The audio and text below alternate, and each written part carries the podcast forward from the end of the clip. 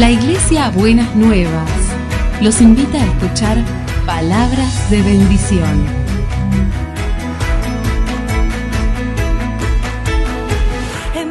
Si desean asistir a nuestras reuniones, los esperamos en Avenida de Lepiane 3925, esquina Subiría, Bajo Flores, Ciudad de Buenos Aires.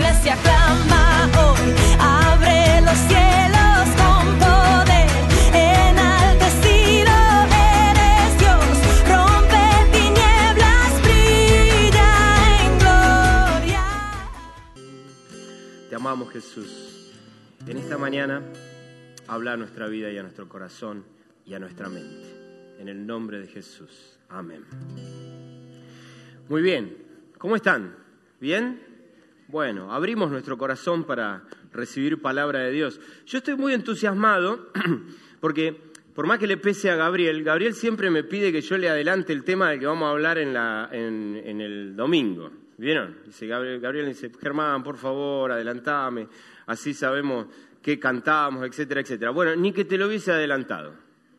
Así que quédate tranquilo. Por más que a él le pese, yo nunca se lo adelanto, pero realmente una vez más el Señor me sorprende viendo cómo su espíritu se mueve entre nosotros y nos habla. Y obviamente su vocación es hablarnos. Y esto para mí me encantaría que lo pudiéramos este, eh, tomar con claridad. Él es tu papá, vos sos su hijo. Su vocación es hablarte. Cuando nosotros perdemos la línea de que Él nos hable, algo no está funcionando bien. Y normalmente, como bien decía Gabriel, como Él no es el que pierde, Él no pierde nunca, si algo no está funcionando en esta comunicación, probablemente tenga que ver con nosotros, no tenga que ver con Él, porque su vocación es hablarte. Si, vos no estás percibiendo de alguna manera la voz de Dios, lo que tenés que hacer es revisar tu vida. Y no lo hago con tono de eh, con tono culpógeno, no es que te quiero hacer sentir culpable. Lo que te quiero decir es, habrá algo que revisar, nada más. ¿sí? Cuando, cuando la antena está media torcida en nuestra, en, nuestra casa, bueno, ahora ya no usamos, no usamos más la antena. Pero cuando yo era chico, había, yo vivía en el campo, entonces teníamos una antena. Y los días de tormenta la antena se chifleaba y vos tenías que, en medio de la lluvia, yo me acuerdo de mi mamá pidiéndome que, que acomode la antena, ¿no? Y ahí iba y desde el caño de abajo de la antena, bueno, una cosa desastrosa y de mucha pobreza definitivamente. Éramos tan pobres. Pero ahí sintonizábamos otra vez. Y nadie se sentía culpable por eso. Por eso no estoy hablando de algo que te cargue de culpa, no es para cargarte de culpa. Pero si, si hay algo de la voz de Dios que no estás percibiendo, hay que revisar y seguramente hay que revisar en vos porque Él está hablando. Él quiere hablarte, Él desea hablarte. Y me encanta ver esto, que cuando Él quiere hablarte, te va a hablar por varios medios, de distintos lugares, de distintas maneras. No, no, no se va a atar a una persona, ni se va a atar a alguien en especial, simplemente va a hablar a tu vida. Y eso para mí es precioso. Y créeme que en esta mañana Dios quiere hablarte, me lo ha confirmado una vez más a lo largo del tiempo que tuvimos hasta aquí desde que inició el culto. Eh, si no escuchaste el mensaje de Norberto del domingo pasado, te recomiendo que lo hagas. ¿sí?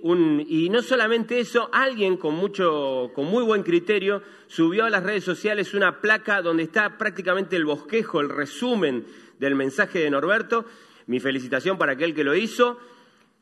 Gracias a Dios por la gente que toma apunte de los mensajes. Este especialmente es un mensaje para tomar apunte, así que robale una hoja a alguien, pedí una lapicera prestada, así que te animo a que realmente lo hagas, porque definitivamente el mensaje de Norberto del domingo es palabra de Dios para tu vida. Estamos en momentos de crisis. ¿Se acuerdan que la palabra profética a principio de año fue, a fin de año mejor dicho, ¿Qué- ¿cuál fue? ¿Se acuerdan? ¿Eh? ¿Sí? ¿Y qué dice? No temas, no tengas miedo. Después no van a decir que Dios no les avisó del año que venía. ¿No? Porque este es un año para tener miedo, ¿o no? Es un año temible este. No digan que Dios no les avisó, ¿está bien?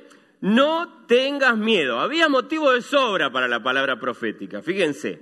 Definitivamente estamos en este año desafiados fuertemente a no tener miedo.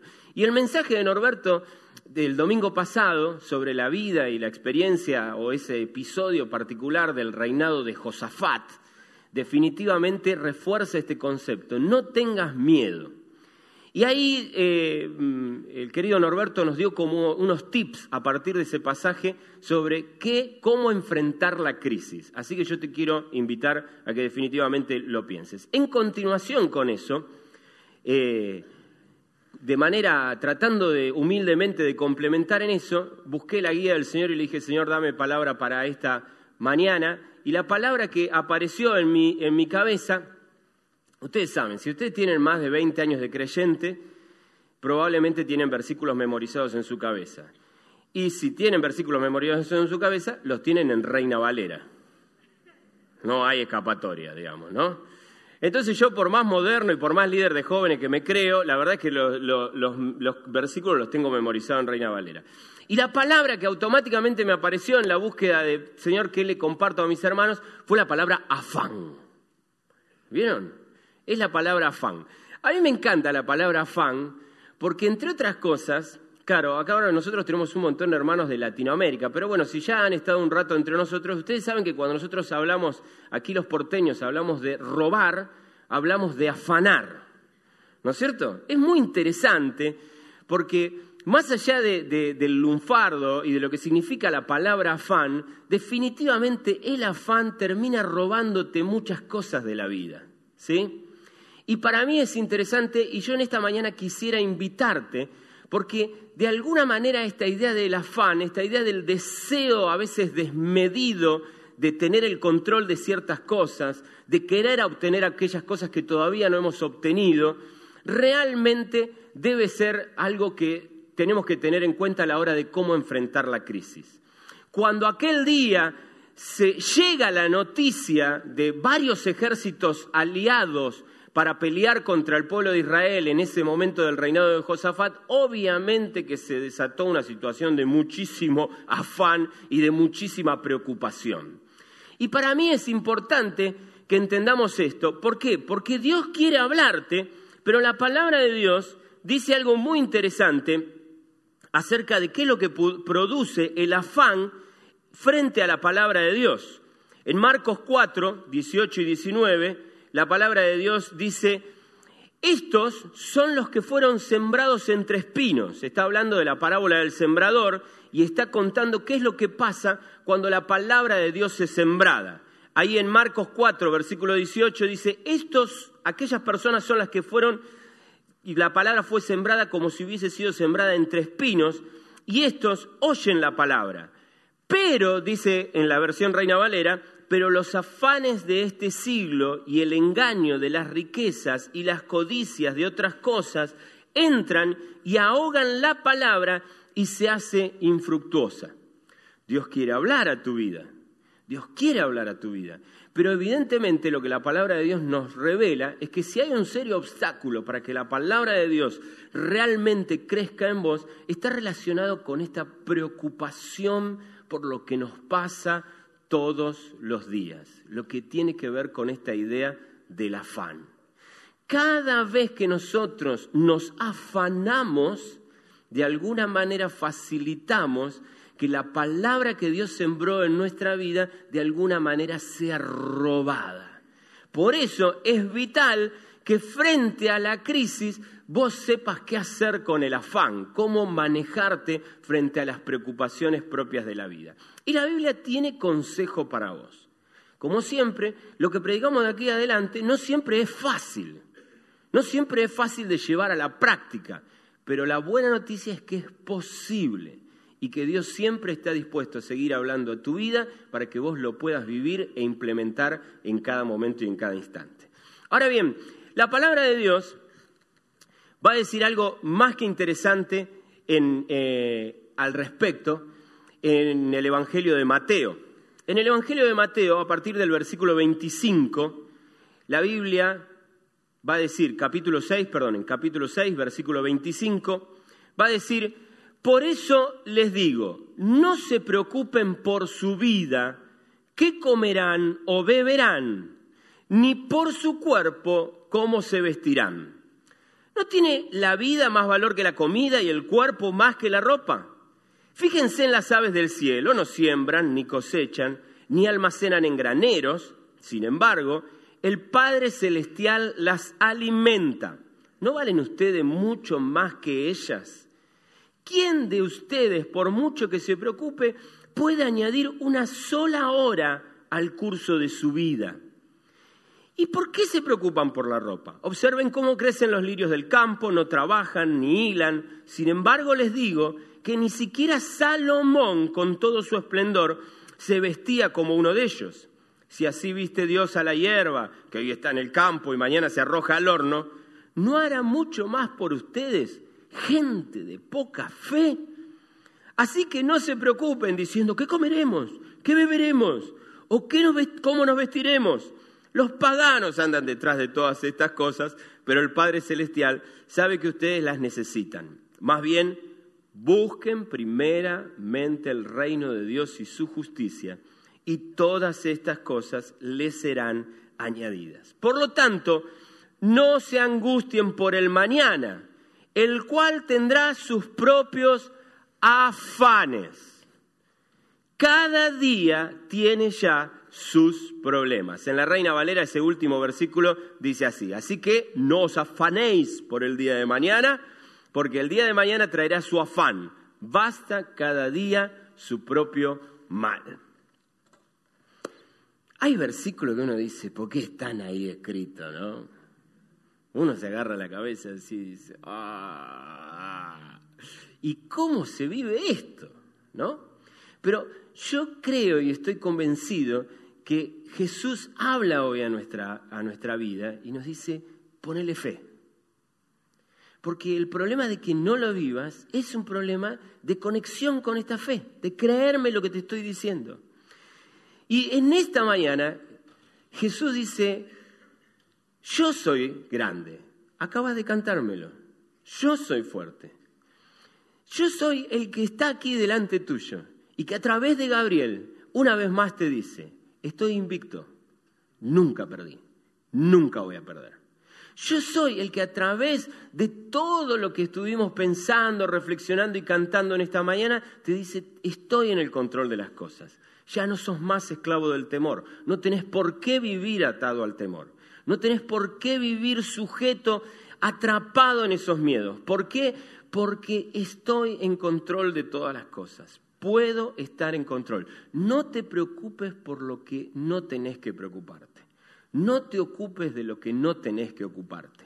Ahora, a mí me parece interesante en esta mañana pensar en esto, porque la Biblia va a decir algo que para mí es muy valioso comprender. La Biblia dice, cada día tiene su propio mal, cada día tiene su propio afán, cada día tiene el trabajo que le corresponde a ese día. La mejor figura que encuentro para explicar esto es como si vos tuvieras trabajo de oficina y de papeleo. Todos los días de tu vida te van a llegar los papeles correspondientes a ese día. Vos te enojarás con la secretaria, te agarrará de los pelos, tratarás de negarlo, pero cuando vos te sentás en la silla de tu escritorio, arriba de tu escritorio está el trabajo del día. Es innegable, no lo podés eludir, no te podés escapar. Te levantaste a la mañana, hay laburo.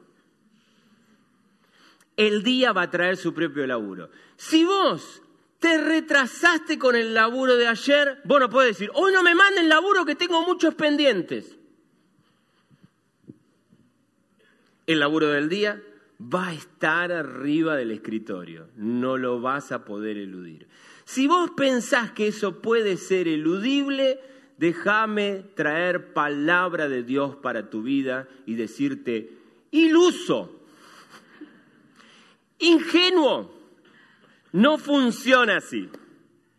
Cada día tiene su propio afán.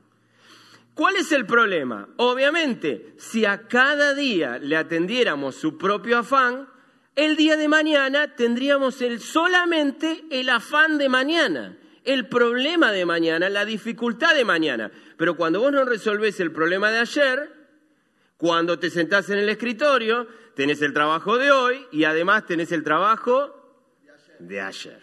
Me vas entendiendo bárbaro, espectacular. ¿Está bien? Tal cual.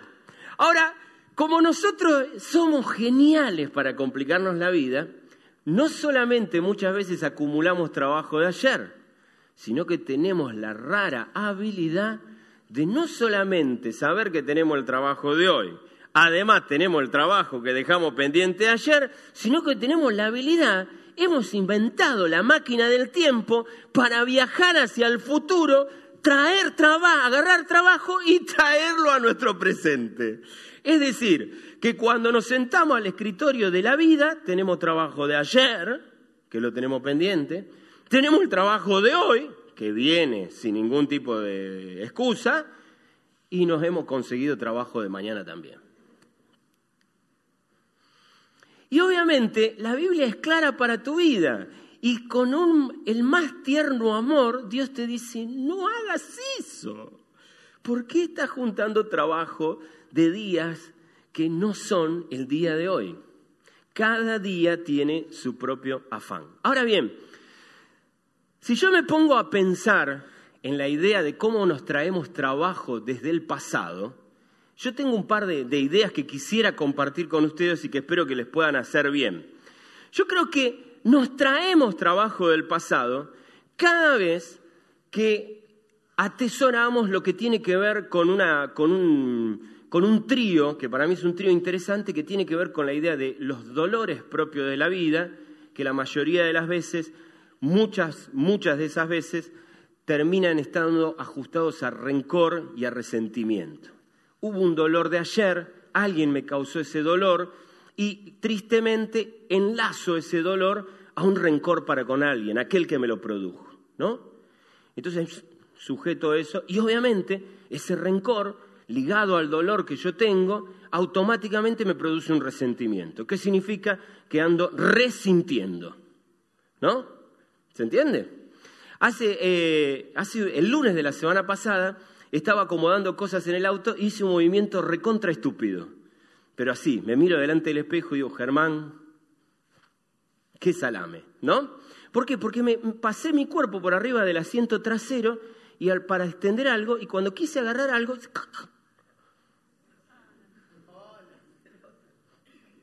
me rompí algo por ahí, no sé qué hice, pero ahora ando todavía al día de hoy, cuando estornudo no saben lo que me duele. El dolor tiene esa habilidad. El dolor te hace viajar al pasado. ¿Viste? Es así. Yo cada vez que ahora me duele así, digo, ¿quién me mandó a pasar por arriba el asiento trasero del auto, Dios? No, qué salame. Y cada vez lo recuerdo. ¿Saben algo? A tal punto pasa esto que me cuesta perdonarme a mí mismo. Estoy rencoroso conmigo. Digo, ¿cómo puedo ser tan sonso, no? Ahora, ¿saben algo? Uno puede vivir esa experiencia, pero cuando uno no procesa esa experiencia, resiente, vuelve a sentir. Y sí, y qué dolor, y uy, y ay, ¿no? Y uno vuelve y reedita. Y a veces tenemos como una costumbre hasta media morbosa de resentir, volver a sentir aquello que sentimos en el pasado. Obviamente, el dolor sigue estando, yo no lo puedo negar. No es tarea, mi tarea negar el dolor, pero sí mi tarea es enfrentar el dolor y hacer lo que tengo que hacer. Lo primero que tuve que hacer es perdonarme a mí mismo. Obviamente muchas veces el dolor no está producido por uno mismo, como es mi caso. Muchas veces el dolor está producido por otros. Pero cada vez que vos no perdonás, acumulás trabajo arriba del escritorio de la vida y el trabajo sigue apilándose. Por eso es vital el perdón. Por eso es vital cerrar esas etapas, asumir que probablemente te duela y te duela por mucho tiempo, pero a ese dolor no le sumes ni rencor ni resentimiento, porque lo único que vas a lograr es que te duela aún mucho más de lo que te duele en este momento. Cuando no perdonamos, cuando abrazamos el dolor y lo metemos adentro nuestro y lo resentimos, hacemos que el trabajo en nuestro día se siga acumulando. Y te voy a decir algo bien claro para tu corazón. Este es el día para perdonar a nuestros gobernantes, sean de la bandera que sean, estés parado en el lugar en el que estés. El perdón también es para ellos. El resentimiento lo único que hace es agravar tu dolor y lo único que hace es resentir. Cada vez que nosotros masticamos bronca por lo que nos han hecho, por el dolor que nos producen, definitivamente vos te pensás que Macri o Cristina están diciendo, ay, cómo me duele, ay, sí, porque Germán está enojada conmigo, no sabés lo mal que la estoy pasando. Sos vos el que le agarra una úlcera que no te explico. Sos vos el que revive constantemente lo triste de haber elegido venir a este país. Yo pienso en los hermanos venezolanos, los hermanos bolivianos, dicen, ¿quién me mandó a mí? Pero definitivamente el perdón es una práctica concreta para que en la mesa crítica de todos los días no se acumule trabajo en tu vida. La carga no se haga cada vez más pesada. Ya el día de hoy tiene sus propios problemas, no les traigas problemas de ayer. No les sigas acumulando a esto. El perdón es para eso. El perdón es para aquellos que te han hecho daño. El perdón es para aquellos que te han causado dolor. Nunca tus dolores se sanan con rencor y con resentimiento. Nunca. Jamás. Lo único que hace el rencor y el resentimiento es agravar tus dolores cada vez más.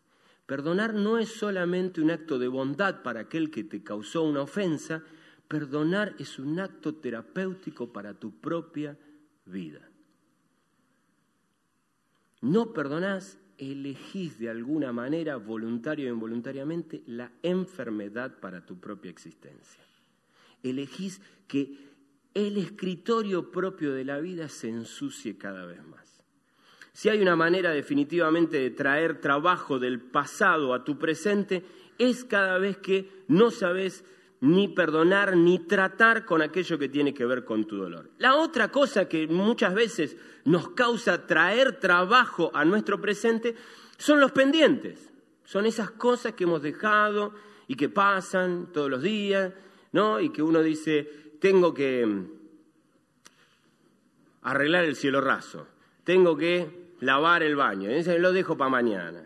Lo dejo para mañana. Y uno después ya llega un momento que lavar ese baño es una tarea, pero increíble. Necesitas un regimiento de personas para sacar la mugre que hay en ese baño. Para arreglar ese cielo raso que antes era simplemente arreglar una cascarita que se había desprendido, ahora necesitas el auto. Ahí está. Mañana lo llevo, pasado lo llevo. Y cuando lo llevas, es una millonada de peso que tenés que invertir para arreglarlo. ¿No? Los pendientes de la vida definitivamente te traen trabajo al presente. Y si a vos te pasa como le pasa al, al común de las personas, los pendientes tarde o temprano te hacen sentir culpable. ¿No? Uno se empieza a sentir culpable. Dice, che, ¿cómo puede ser que haya hecho esto?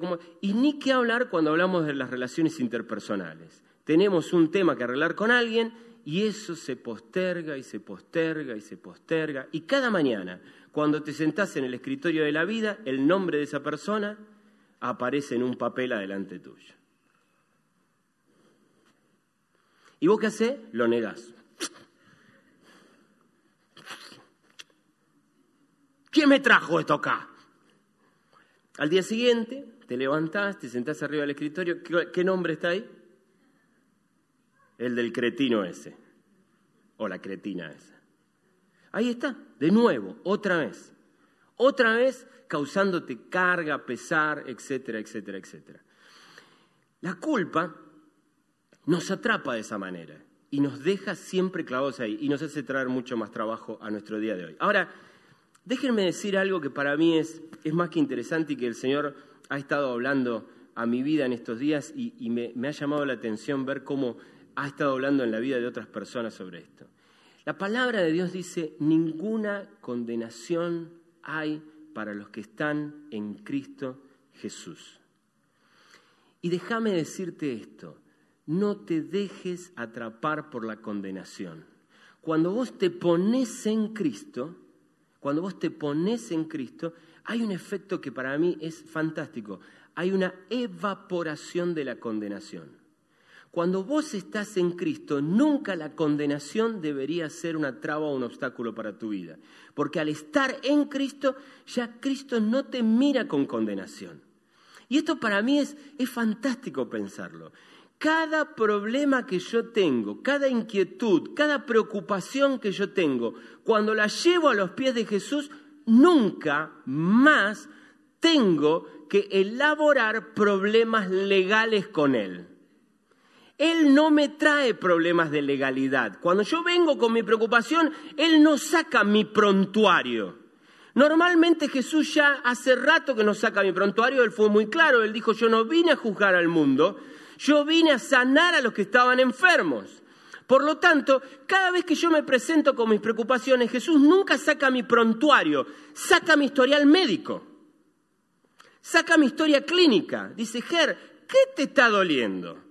Jesús no me va a decir cuántos años tengo para darte.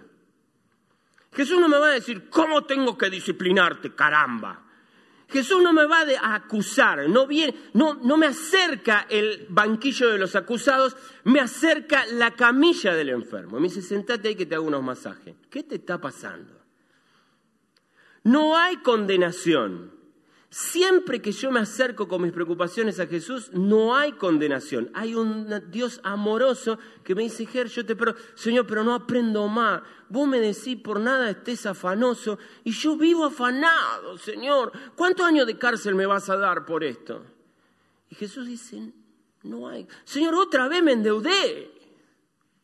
Otra vez, vos podés creer, otra vez, otra vez me, paré delante de la radio e insulté a mis gobernantes en todos los idiomas que he aprendido a lo largo de mi vida, de las maneras más creativas y coloridas.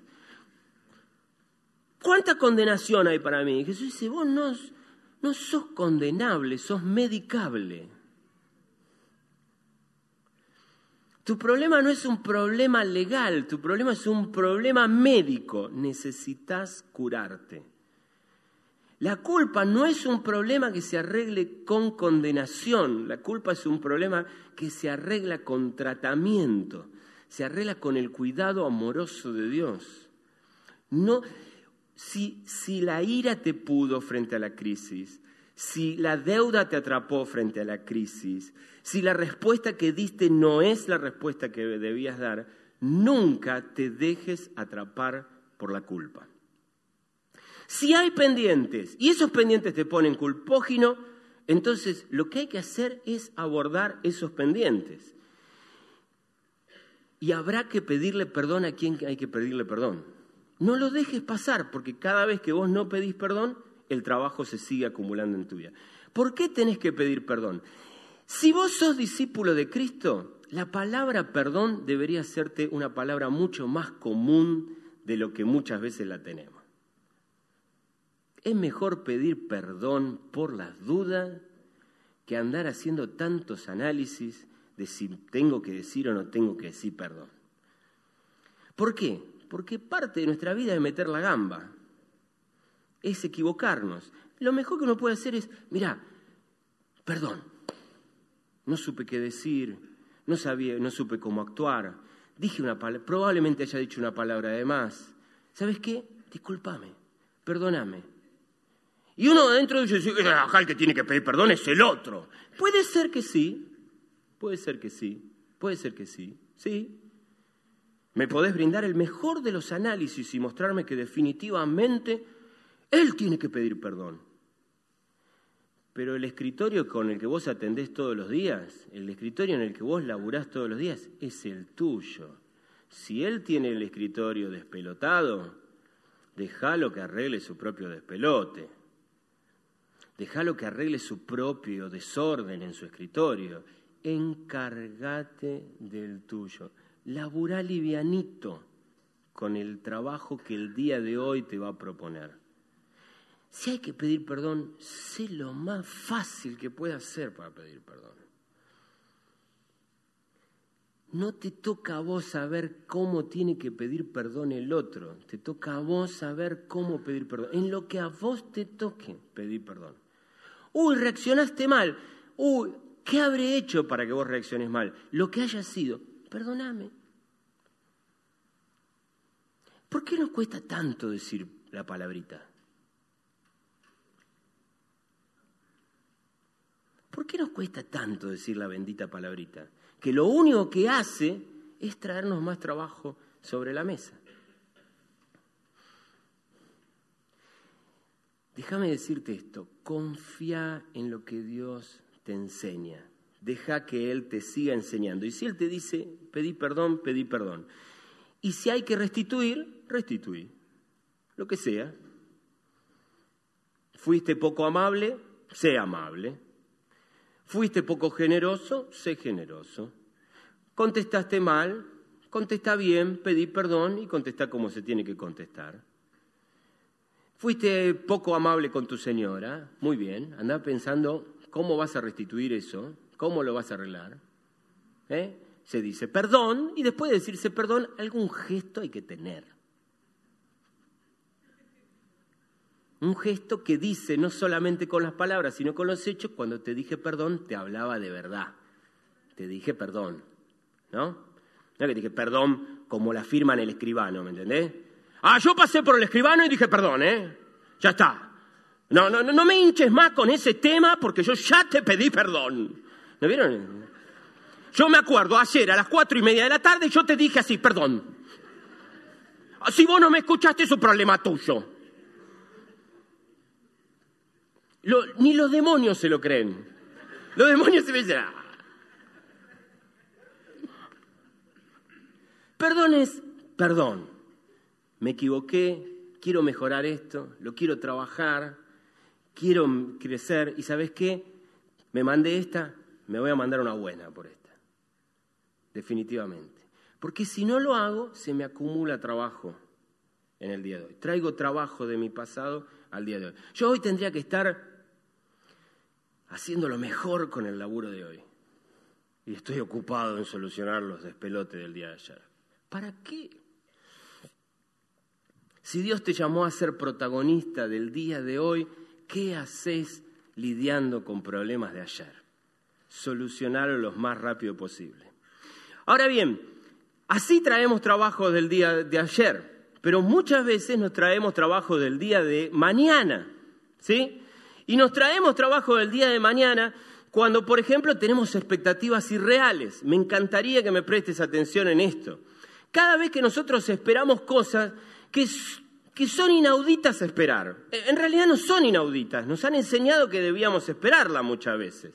Mamá, papá, la cultura de hoy nos dijo que teníamos que esperar ciertas cosas y como creemos en esas cosas las andamos esperando, pero son cosas que realmente no deberíamos esperar. Vieron que yo muchas veces les digo, la palabra de Dios dice que Dios tiene planes de bienestar para ustedes. ¿Sí? Dice eso, Jeremías. ¿Cuánto? 29.11. Y uno lee ese pasaje, pero lamentablemente muchas veces lee ese pasaje con los lentes de que nos regaló nuestra cultura, ¿no? Y entonces nosotros leemos bienestar y vemos propaganda de Coca-Cola en nuestra cabeza. Y pensamos que Dios te promete un momento a lo Coca-Cola. Mm, ah. ¿No? Entonces todas las mañanas nos levantamos con el deseo del bienestar Coca-Cola, con esta idea de la felicidad completa y absoluta, ¿no? Y muchas veces, cada mañana nos, levantamos a correr detrás de lo que yo llamo el conejo fantasma, porque ni conejo de Alicia le da, ¿me entendés? Porque ni para eso te le da. Porque es un conejo fantasma que te desaparece y te aparece a cada rato, que es el conejo de la felicidad. No hay un solo versículo de la Biblia que te prometa a vos felicidad absoluta y no hay un solo versículo de la Biblia que te prometa o te diga que la felicidad es el propósito de la vida. Sin embargo, muchos de nosotros nos levantamos cada mañana corriendo detrás de este conejo fantasma. Unas desilusiones y unos sustos nos pegamos. Terribles. La Biblia nunca nos promete eso. Jesús va a decir en el mundo, y este es el versículo con el que me gustaría terminar hoy, pero se los adelanto, en el mundo van a tener aflicción. Pablo le escribe a Timoteo y le dice, tú, hijo mío, sufre pues penalidades como buen soldado de Jesucristo. Yo a vuelta de correo, si soy Timoteo, le digo a Pablo, no, gracias. ¿No? Pero la verdad es que nunca se nos ha prometido el bienestar Coca-Cola. El bienestar que la Biblia te propone es el bienestar de tener en el escritorio solamente el trabajo de hoy, que trae paz y reconforta tu alma. Porque vos decís, hoy nos encargaremos de hoy. Y mañana ya veremos. Y del pasado ya lo arreglamos. Cling. De eso se trata. Y el problema de hoy, terrible problema el de hoy. Complicadísimo problema el de hoy. Embromadísimo problema de hoy. Tamaño extra large versión argentina el problema de hoy. Pero solo el problema de hoy. ¿Y sabes qué? Lo vamos a destripar todo el problema de hoy. Porque tenemos solamente que ocuparnos del problema de hoy. Así que tenemos toda la energía intacta, toda la actitud correcta y nos vamos a hacer cargo de ese problema.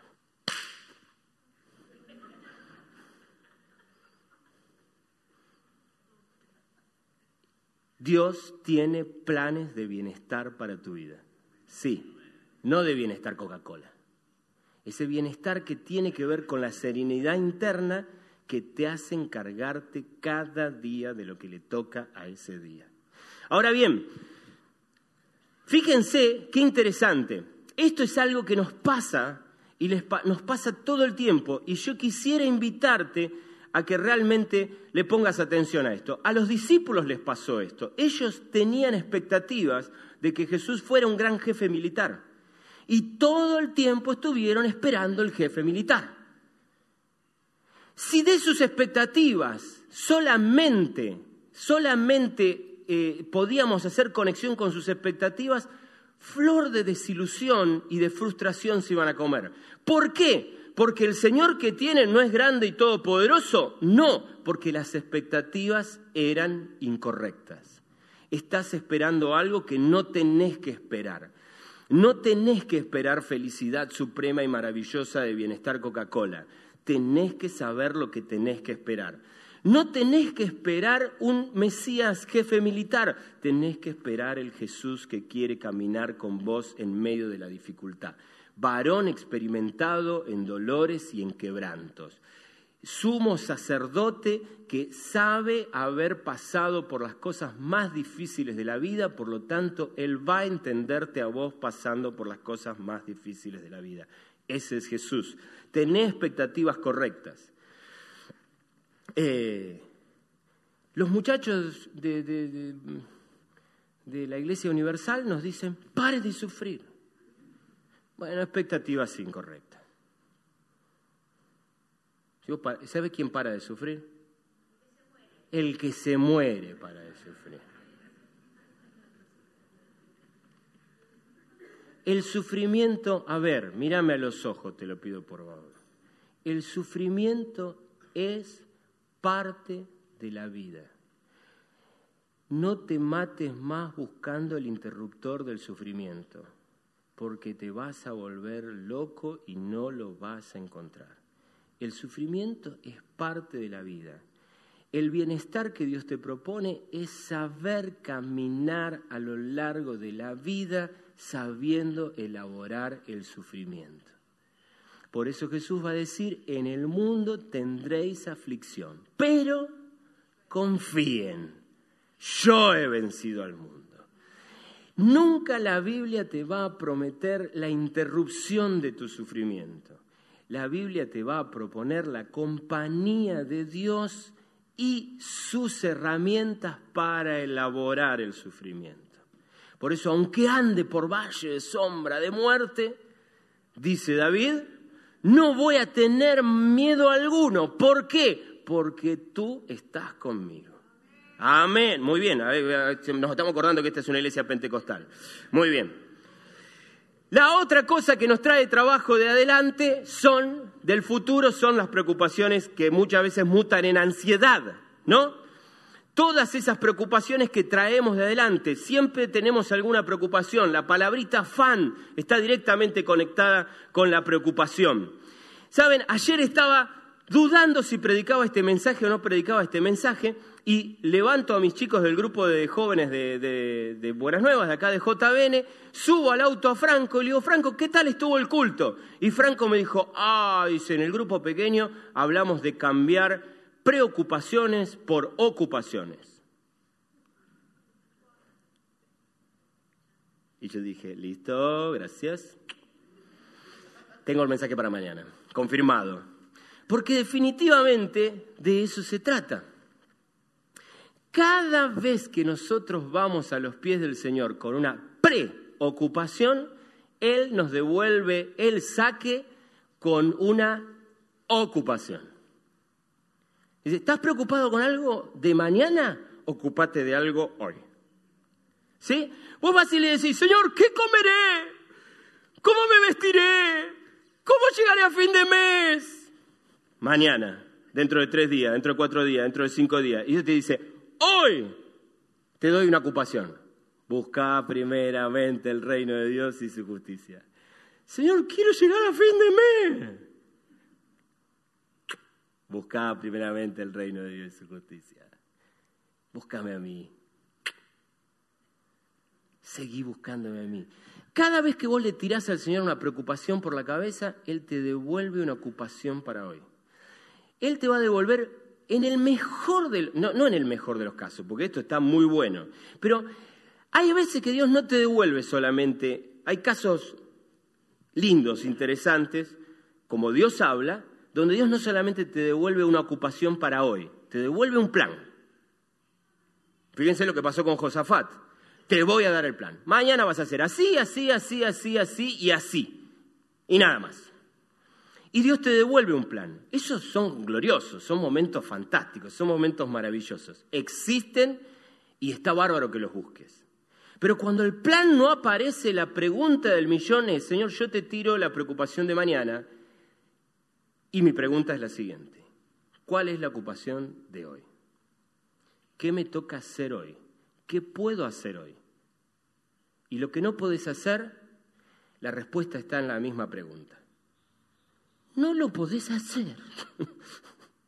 ¿Por qué querés hacer algo que ya mismo vos te das cuenta que no lo podés hacer? Lo que no podés hacer, no lo hagas.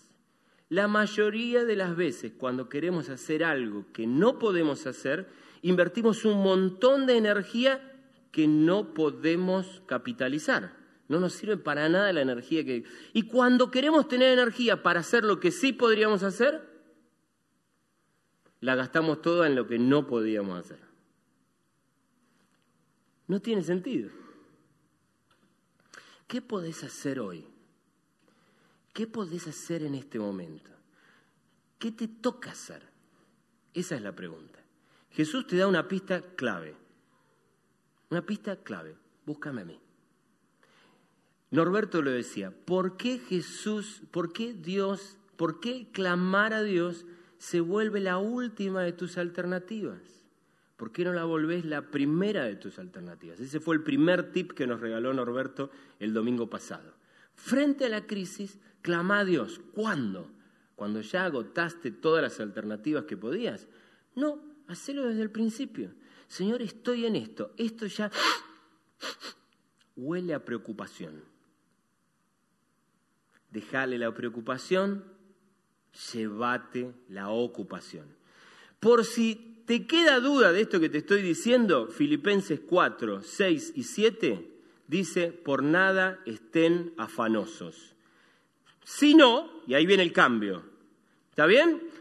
vos me traes, dice Dios, vos me traes tu inquietud, yo te devuelvo una ocupación. Vos me tenés tu preocupación, yo te devuelvo una ocupación. ¿En qué te vas a ocupar? Sean conocidas todas tus peticiones delante de Dios en toda oración y ruego. Lo que tenés para pedir, lleváselo a Jesús. ¿Qué tenés para pedir? Lleváselo a Jesús. ¿Cuándo? ¿Cuando agotes todas las alternativas? No, lo antes posible. Señor, tengo estas peticiones, me inquieta esto. Por lo tanto, te lo pido. Pero el pasaje termina diciendo algo que para mí es maravilloso. Dice, pero con acción de gracias, siendo agradecido. Y esto para mí es fantástico. ¿Qué significa esto? Señor, estoy inquieto con esto. Como no me quiero volver loco, te traigo lo que tengo para pedirte. Lo que vos me vayas a responder va a estar buenísimo. Gracias. Porque no quiero que me respondas lo que yo quiero escuchar, porque yo me suelo equivocar, porque yo suelo tener expectativas extrañas, porque yo suelo tener expectativas negativas, porque yo suelo tener expectativas irreales. Te pido que hagas lo que vos tenés que hacer. En esta crisis, yo quiero esto, pero vos sos el más sabio de los dos. Así que dame lo que vos creas que me tenés que dar. Y cuando me lo des, ya te voy diciendo gracias desde ahora. Descanso en vos. ¿Saben algo que para mí es más que interesante? Es que cuando tenemos expectativas irreales, necesitamos que Dios nos enseñe en verdaderas expectativas. Y al enseñarnos esas verdaderas expectativas, podemos relajarnos en nuestras preocupaciones. Cada vez que tenemos una preocupación, Dios nos va a volver una ocupación. Último modo en que me traemos problemas de mañana al día de hoy, al escritorio de hoy, nuestros miedos. Y Dios ya te habló de los miedos en este día. ¿No? ¿No cantaste? Ya no soy esclavo del temor. ¿Eh? ¿No fue claro Gabriel con todo lo que te dijo? ¿Sí? Dios ya habló a tu vida sobre el temor. Si tenés miedo, la Biblia dice que qué cosa echa fuera el temor. El amor. Así que cuando te agarre miedo, amá. A ver, pero prestame atención a lo que te voy a decir. Yo no quiero ser simplista, simplemente a mí me toca declarar la palabra de Dios. La palabra de Dios dice que el perfecto amor echa fuera el temor. A ver, dos más dos son cuatro. ¿Tenés miedo? ¿Qué tenés que hacer? Amar. Cada vez que vos llevas una preocupación, Dios te devuelve una ocupación. Cada vez que vos lo llevas un miedo, la ocupación es una y concreta. Ama. Dedícate a amar. ¿A qué le tenés miedo? Amalo. Amala. Amalos. Ora por ellos. Bendecí sus vidas. Amalos. Dedícate a encontrar algo que les haga bien le haga bien al otro. Ama. Ama. Ama más salvaje sos amando, más salvaje es tu trato con el temor. Cuanto más decidido estás por el amor, más fácil es lidiar con lo que te produce miedo. Créelo. Créelo. La crisis te trae miedo. ¿Dónde estás amando? No sea cosa que tu vida esté concentrada en el temor que te produce la crisis en vez de estar concentrado en dedicarte a amar. ¿De qué manera puedo amar? ¿Dónde puedo amar? ¿Cómo puedo amar? ¿A quién tengo que amar? Esas son las preguntas cada vez que el miedo aparece. Cada vez que uno empieza a sentir el fétido olor del miedo, uno debería preguntarse, ¿a quién tengo que amar? ¿Cómo lo amo? ¿Cuánto lo amo? ¿Dónde tengo que ir a amarlo? Y es como ponerse desodorante. La Biblia nos anima a eso. El Señor Jesús va a decir, yo les he dicho estas cosas para que en mí hallen paz. En la Argentina, escúchame lo que te voy a decir, en la Argentina vos tenés intranquilidad. En la Argentina vos tenés intranquilidad. En Jesús vos hallás seguridad, muy bien, pero lo que dice la Biblia acá concretamente es, en Jesús vos hallás paz. Vos decidís dónde vivir, si vivís en la Argentina o si vivís en Jesús. Ay, Germán, ¿qué me estás diciendo? Yo no te digo nada, lo dice la Biblia. Es Jesús el que te dice, mira, vos podés vivir en mí. Si vos haces de Jesús tu geografía, vas a encontrar la paz que vos necesitas. Ahora, si vos vivís obsesionado por los problemas de ayer y de mañana que Argentina te va a traer y te va a seguir trayendo, No, necesito ser profeta para esto. Te va a seguir trayendo. Acá el profeta Fernando lo dijo, ¿no? No confiamos en los planes de gobierno de nadie. Hay un, un terrible nivel de escepticismo. Confiamos en lo que Dios puede hacer en tu, vida, en tu vida. Confiamos en lo que Jesús hace en nuestras vidas. Y exista el plan de gobierno que exista, creemos en Jesús. Pasemos por la crisis en la que pasemos, vamos a pasarla en Jesús.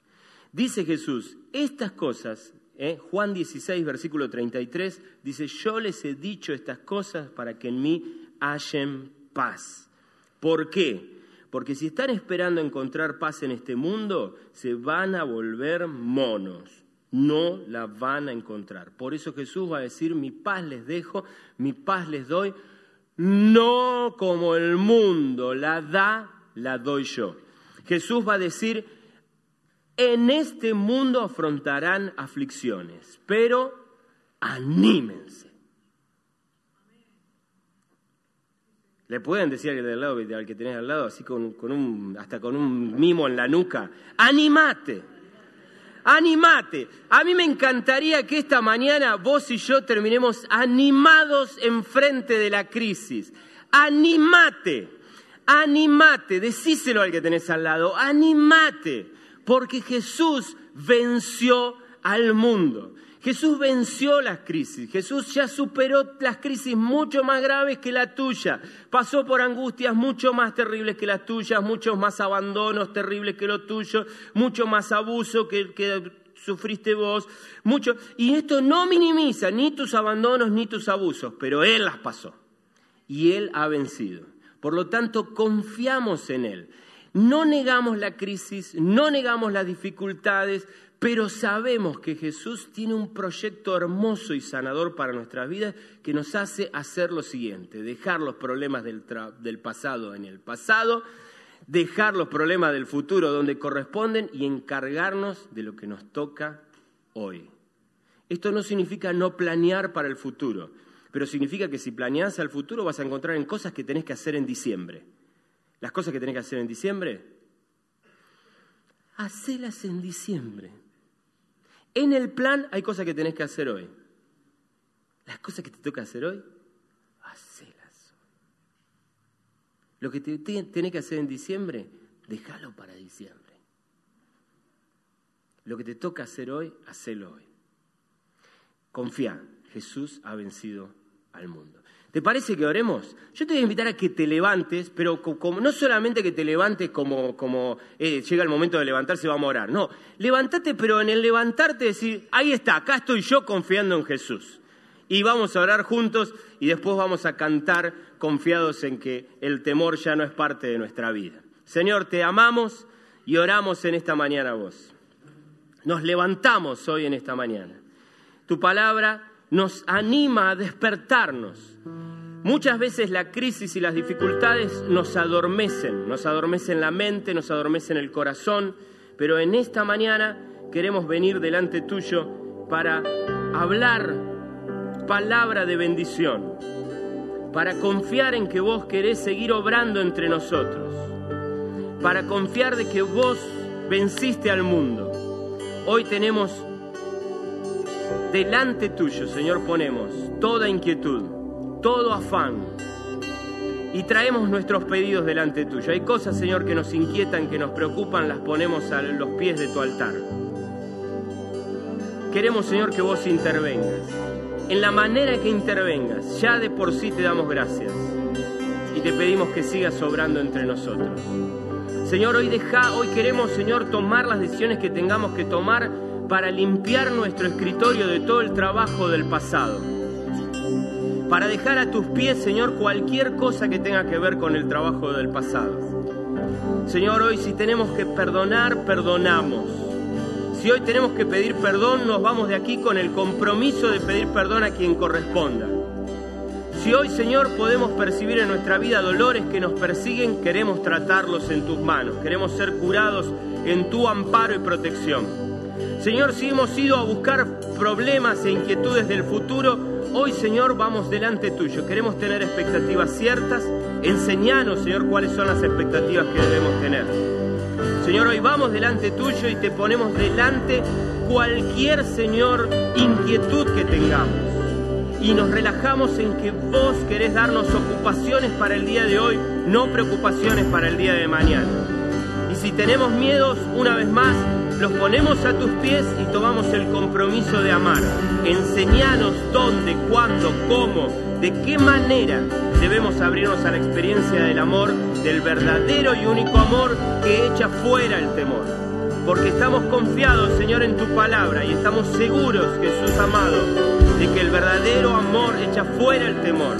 Y por lo tanto, aquellos que confían en tu palabra y confían en vos ya no son más esclavos del temor. Confiamos en vos, Señor.